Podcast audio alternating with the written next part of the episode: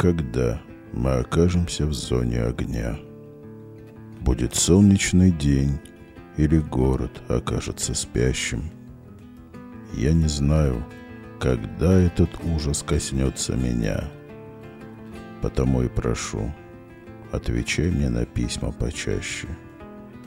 Говори ерунду. Нынче каждое слово в цене. Напиши о делах, о погоде, засушливом лете. Только ты ничего не проси рассказать о войне. Я боюсь, что на это тебе не сумею ответить.